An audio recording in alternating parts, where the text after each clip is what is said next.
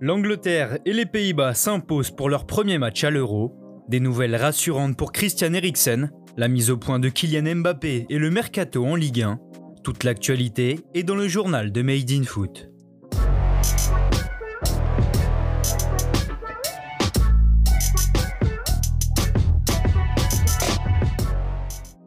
L'Angleterre démarre bien. Pour son entrée en lice à l'Euro, les Free Lions se sont imposés 1-0 face à la Croatie hier après-midi à Wembley. Très bon dès l'entame, les hommes de Southgate ont dû attendre la seconde période pour débloquer la situation face à de décevants Croates. Après un joli travail de Phillips, Sterling a remporté son face-à-face avec le gardien et offert les 3 points aux Anglais.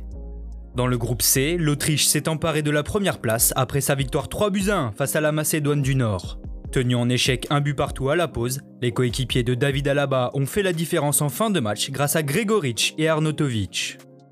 La victoire des Pays-Bas s'est également dessinée en fin de rencontre. Opposés à l'Ukraine, les Oranges l'ont emporté 3 buts à 2 au terme d'un match fou. Après une bonne première période soldée par un 0-0, le néo-parisien Wijnaldum trouve la faille dans la défense ukrainienne avant que Weghorst ne fasse le break avant l'heure de jeu. D'une magnifique frappe enroulée en lucarne, Yarmolenko relance l'intérêt de la partie à un quart d'heure du terme. Seulement 4 minutes plus tard, Yaremchuk égalise, mais les Néerlandais trouvent les ressources pour reprendre les devants grâce à Dumfries. Au programme ce lundi, Écosse-République tchèque à 15h. 3 heures plus tard, la Pologne défiera la Slovaquie. Enfin à 21h, l'Espagne recevra la Suède. Plus de 24 heures après son malaise cardiaque pendant Danemark-Finlande, Christian Eriksen va mieux. Toujours à l'hôpital, le milieu offensif de 29 ans se repose et passe de nombreux tests médicaux pour comprendre ce qu'il s'est passé.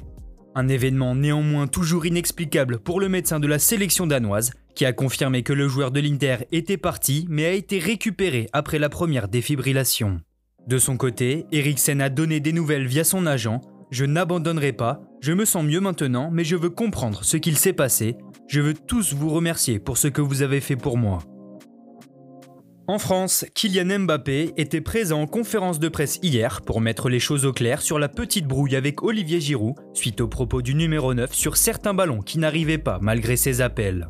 L'attaquant du PSG s'est dit affecté par les propos de son coéquipier et notamment par la portée publique du message qui aurait dû rester dans le vestiaire selon Mbappé.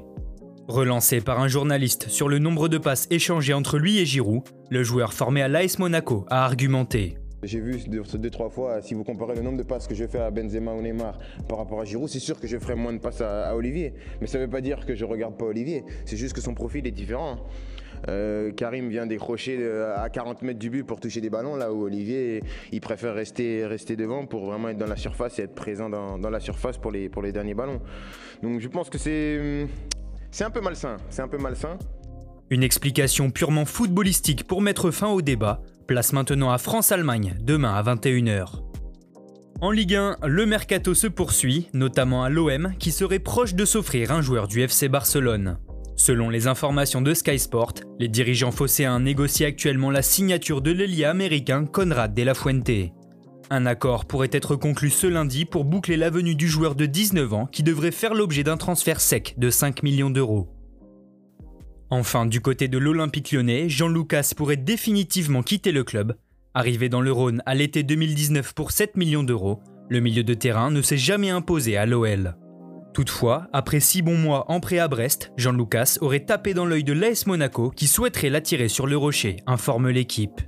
Les dirigeants monégasques devraient rapidement formuler une première offre. L'OL ne serait pas contre le départ du Brésilien de 22 ans si la somme atteint 10 millions d'euros.